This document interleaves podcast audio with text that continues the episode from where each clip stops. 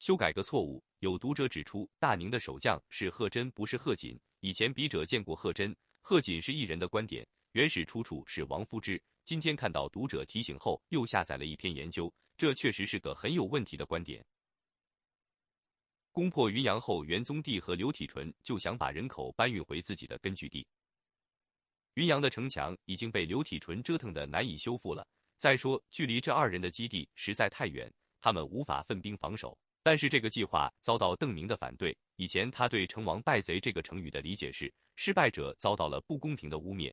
但现在邓明认为，这句成语实际应该理解为胜利的土匪摘掉了自己的贼名。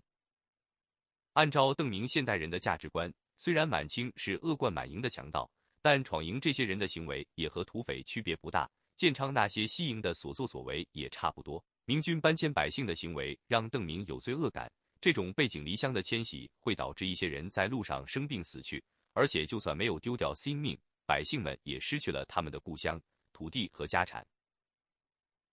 闯营这些人一贯以仁义之师自诩，因为满清军队和明朝真夫军的行为大大拉低了这个时代仁义之师的标准，从来不把屠城、掳掠当做给士卒的奖赏的闯军，似乎还真算得上是这个年代最仁义的军队。尽管他们也无偿征收民粮、搬迁百姓。在自己的军屯里采用类似农奴制的制度。既然已经深陷这个时代之中，邓明不可能仅仅为了自己的道德观就把闯营往死路上推。在攻破云阳前，尽管对奎东军的一些做法不满，邓明也就装看不见了。但现在缴获了云阳的物资后，邓明就觉得有本钱稍微满足一下自己良心的需要了。首先，邓明提出从军自愿这个概念，之前肯定不会有任何自愿者。因为奎东军拿不出收买人心的东西来，可现在奎东军拿得出粮食和银两，在这种世道，为了一口饭吃而愿意从军的人也不少。邓明本来以为这个建议会遭到刘体纯和元宗帝的激烈反对，为此他还事先准备了一套说辞，准备用来说服二人。比如，若是引起百姓仇恨，那么将来其他城市的百姓就会帮着打死死守之类的。不料，刘体纯和元宗帝听完邓明的建议后，稍加思考就同意了。首先，这座城市邓明想出办法拿下的，他的意见当然应该得到尊重。其次，刘体纯和元宗帝并非不知道和老百姓结仇会带来隐患，不过他们本来是迫不得已，现在经邓明提醒，他们马上就醒悟过来，意识到自己已经有了募兵的本钱。最关键的是，这二人在最初的兴奋过后，也考虑到此地距离三峡实在太过遥远，搬迁这么多百姓过去难度很高，消耗很大。死亡率估计也低不了。贺真回到云阳以后，也赞成募兵的决定。此地距离郝瑶旗的根据地不远，想必最后郝瑶旗还是会把大部分人口搬走的。到时候再向郝瑶旗要便是，没有必要自己出头当这个恶人。而募兵可以把居民中比较不要命的、真壮的人丁收集一批，这些人若是经过一定训练，都可能充当战兵的。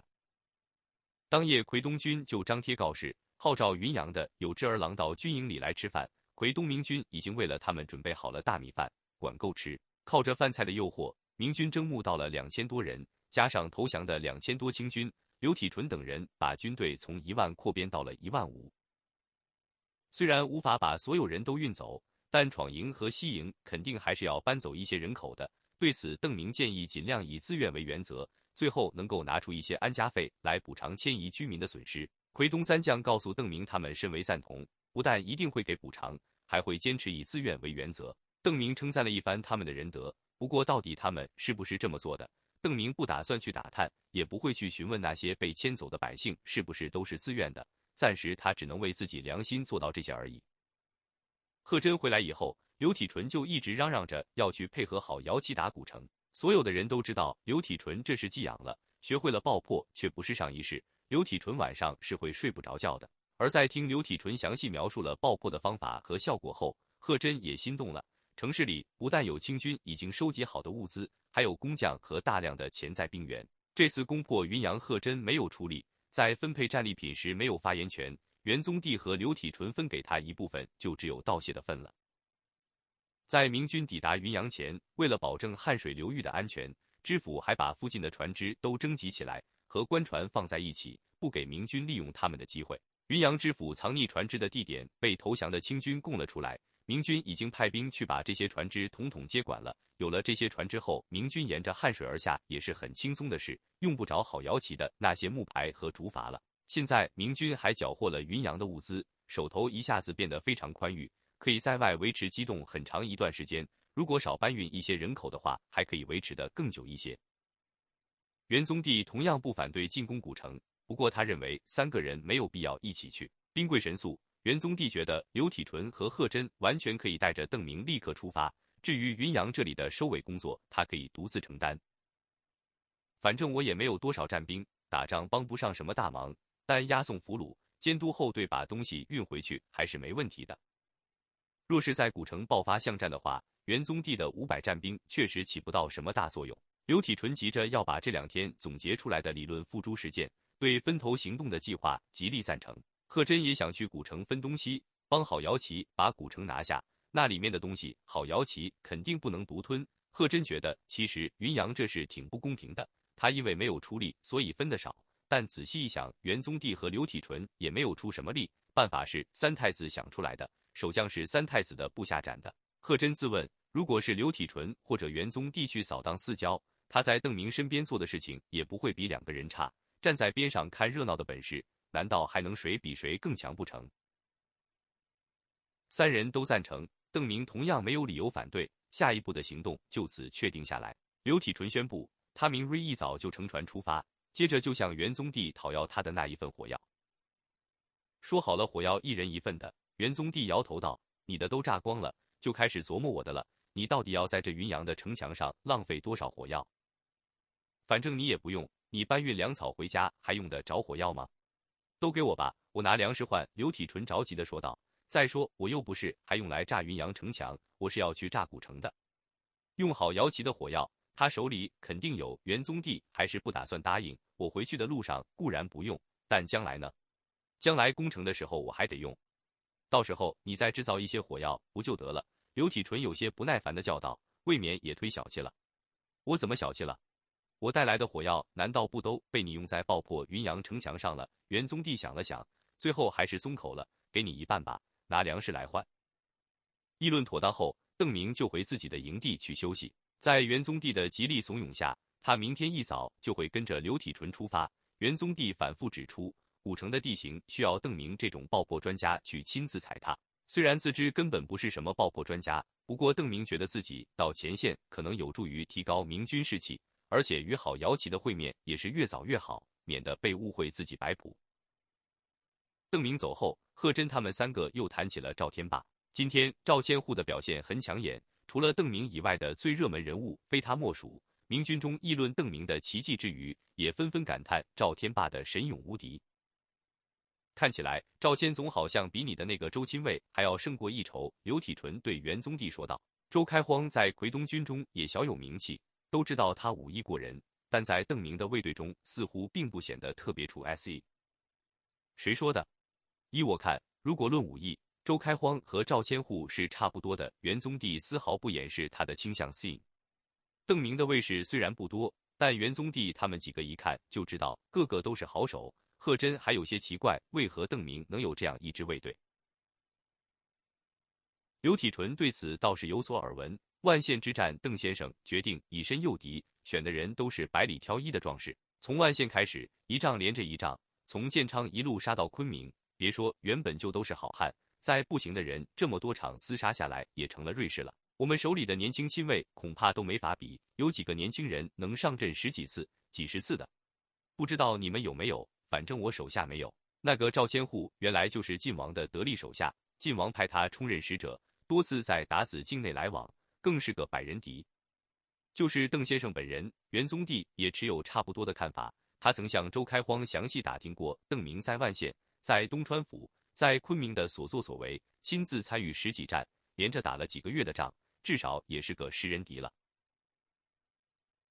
第二天，邓明和刘体纯一早出发，下午贺真也带着军队登船，前后两队共一万一千明军浩浩荡荡向下游古城开去。元宗帝告诉他们。自己这里的事情一结束，就会带着一些亲卫去古城与众人会合。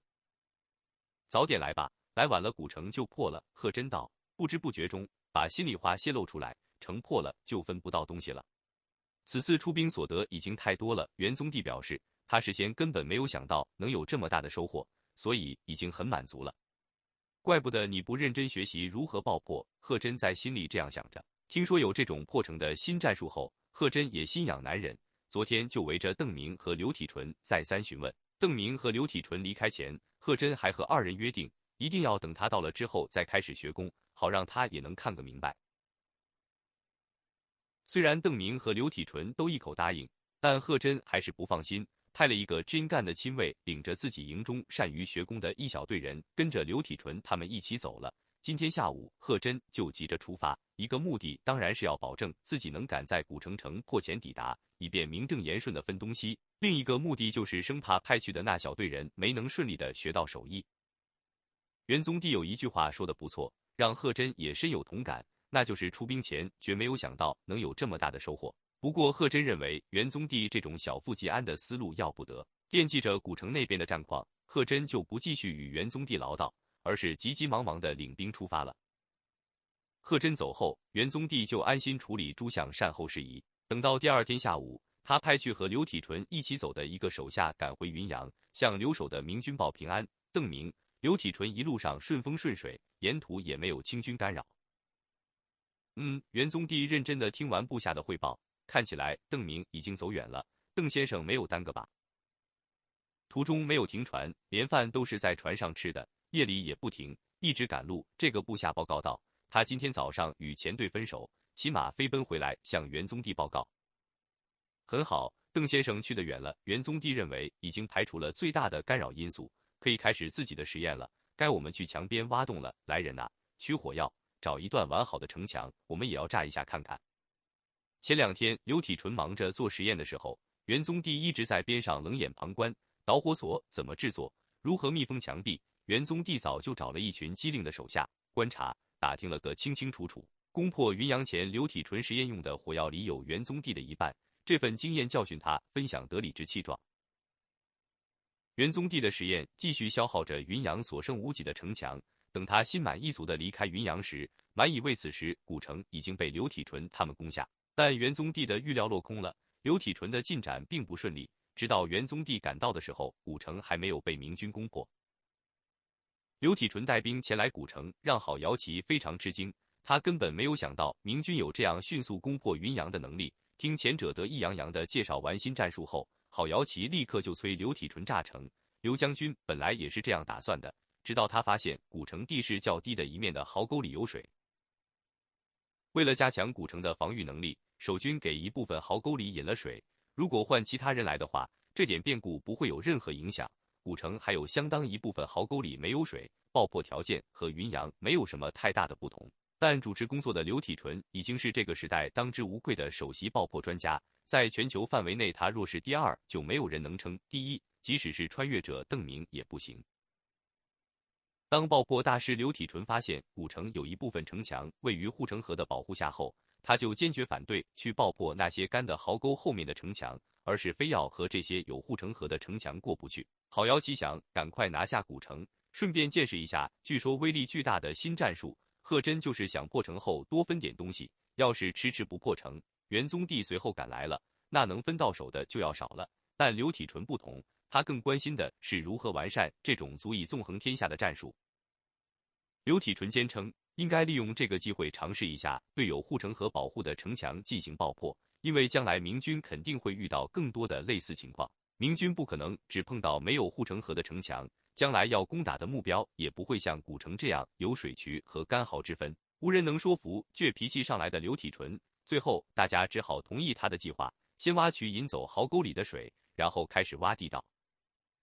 这当然大大减慢了工程的进度，而且更糟糕的是。刘体纯的第一次爆破没成功，邓明认为聚集成一团的高温高压气体非常危险，所以一直等了六个时辰后，才派敢死队去检查地道里的情况。检查结果就是火药根本没有发生爆炸。因为这段地道附近的土壤比较湿润，所以地道中发生了渗水现象。对明军来说，这是一种新情况，因为以往如果出现地下渗水问题，会有相关的抽水手段。但是云阳周围的土层比较干燥。明军就想当然的认为，只要把装满火药的棺材往墙基底下一推，封闭，然后点燃布置好的导火索，就大功告成。第一次爆破没能炸响，郝瑶琪还好，他本来也没有想过能一次成功，对这种新式学功法也没有特别巨大的期盼。但贺真则异常的失望，他一路紧赶慢赶，好不容易及时赶到，又因为见到了被刘体纯蹂躏的不成样子的云阳城墙，所以对爆破极度热衷，还关照部下仔细记录下刘体纯实施爆破的每一个步骤细节，结果竟然没有成功。幸好这难不倒爆破鬼才刘体纯。他一边思索，一边和邓明探讨，很快就拿出了解决办法，下令用石砖营造一个封闭的爆破室。这个词汇是邓明提议的，刘体纯欣然接受。以前明军只是挖一个窟窿而已，第二次爆破古城的尝试是明军第一次有意识的主动营造一个爆破空间。为了防潮，刘体纯还用干土在爆破室里进行铺垫。完成这些防潮工作后，明军以最快的速度完成封闭工作，并进行了引爆。这次火药顺利的发生了爆炸，并将古城的城墙炸塌了一段。郝瑶琪见状又惊又喜，就要下令军队去夺城。和邓明的首次实验不同，明军对爆破的后果已经有了预料，所以郝瑶琪已经准备好了突击队。但攻击行动又在刘体纯的干扰下流产了。刘将军痛心的指出，这次为了保证成功，他的装药量要大于在云阳爆破的时候，而古城的城墙还不如云阳的结实。那么没能出现如同云阳那般良好的突破口，显然说明火药的威力没能充分发挥。第二次虽然炸塌了城墙，但并没有出现云阳那种干净的豁口，而是类似以往学宫的一个大斜坡。刘体纯推测，这一定还是因为受潮。虽然营造了爆破室，但在封闭过程中，水汽还是侵入其中，干土的防潮效果显然是有限的。阻止了好姚旗的进攻后，刘体纯马上开始组织第三次爆破。这次他命令用处理导火索的办法来处理棺材，内外各刷了一层柏油。当元宗帝赶到时，刘体纯刚刚建造完成了一个新的爆破室，把这具特殊处理过的棺材塞进墙基下后，爆破达成了在云阳的效果，把城墙炸出一个大豁口来。虽然猜想正确，改良得法，但刘体纯本还想再炸，以巩固刚刚发展出来的新的爆破技巧。不过这次郝瑶琪和贺真再也不会给他干扰工程的机会了。包括刚到的元宗帝都不愿意陪刘体纯继续闹下去，他们可不想为了满足刘体纯的爆破欲而给清军烧毁仓库的机会。不错，云阳守将是没烧，但谁敢说古城清军的表现会和云阳一样张皇失措？烟尘还没有散去，郝瑶琪和贺真真心准备的突击队就从豁口冲进了古城，轻而易举地制服了周围已经被震昏了的清军。和云阳一样。此时，清军主力正忙于在防御刘体纯第二次炸出的那个斜坡，忙着对那段城墙进行修补。古城里的清军比云阳还要少两成，而城外则有超过两万五千的明军。战斗在一个时辰内宣告结束，知县和守将均被明军击杀，没有被打死的清军集体向明军投降。在一次的招降纳叛和招募新兵后，奎东明军已经膨胀到了三万多人。邓先生，我们去把襄阳拿下了吧？郝瑶琪目光炯炯地看着邓明。刚瓜分古城所得时，郝瑶琪很高兴，感觉这次赚大发了。但这次出征是郝瑶琪发起的，也是出兵最多的。看到刘体纯、元宗帝、贺真此番出征都比自己得到的多，郝瑶琪心里顿时有些失衡。他决定把这口怨气出在襄阳的清军身上。同意古城城破后，刘体纯第一个跑到武库保护火药。这次炸古城，他显然没有过瘾。去襄阳，